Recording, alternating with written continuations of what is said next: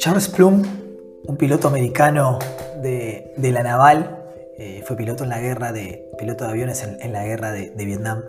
Luego de 75 misiones de combate, su avión fue derribado por un misil y fue, eh, bueno, cuando caía su, avión, eh, fue eyectado del avión, su paracaídas se abrió y aterrizó en, tierras enemigas. Fue capturado y pasó 100, perdón, 6 años en, una prisión en Vietnam. Luego de seis años logró regresar a, Estados Unidos. Y bueno, desde ese entonces él se encarga de dar conferencias hablando justamente sobre su experiencia, la resiliencia, el liderazgo, diferentes, diferentes cualidades que le permitieron bueno, sobrevivir a esta, a esta experiencia eh, que lo llevó al límite, digamos. Y un día en alguna de esas conferencias, una noche sentado en un restaurante, previo a una conferencia que tendría en un hotel a la siguiente noche, eh, un hombre se acerca de otra mesa y le dice, eh, tú eres Charles Plum, ¿no? Tú piloteabas aviones casa de Vietnam, fuiste derribado. Y bueno, Charles está acostumbrado a que algunas personas se acerquen a él, no tantas, pero algunas que lo conocían de sus conferencias. Le dice, sí, sí, tú me viste en, alguna de mis, de mis conferencias. Y la persona le dice, ah, no, no, no sabía ni que, ni que daba conferencias, mirá que, mirá qué bueno. Entonces Charles queda como, como duditativo y le dice, bueno, pero ¿de dónde, de dónde me conoces? ¿Cómo es posible que, sepas esto entonces? Yo era el que empacaba tu paracaídas en la base, le contesta el hombre. Y ahí Charles queda con, con la boca abierta, ¿no? Queda como entre sorprendido y agradecido. Y el hombre extiende su mano y le dice, bueno, me imagino que funcionó. A lo que Charles le dice, seguro que lo hizo. Si el paracaídas no hubiera funcionado, yo no estaría aquí hoy.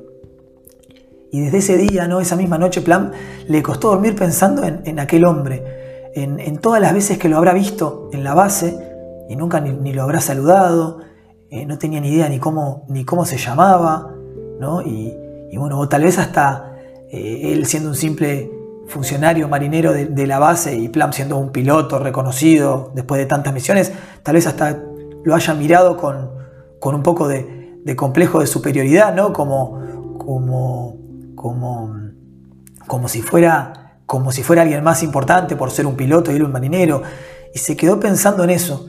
Y a partir de ese día, eh, Plan eh, abre las charlas de sus, de sus conferencias con una simple pregunta.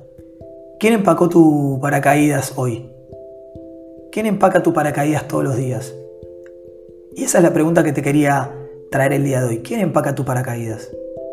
Todos tenemos a alguien cuyas acciones son importantes para, para nosotros y que nos ayudan a salir adelante.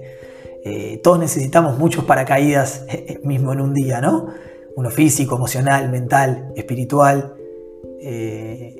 y creo que a lo largo del día o a lo largo de la vida esos paracaídas van cambiando, pero siempre hay alguien detrás para empacarlo, siempre hay alguien en nuestra red de contención para darnos seguridad, para apoyarnos, para generar eso que nosotros necesitamos en el momento que, lo necesitamos.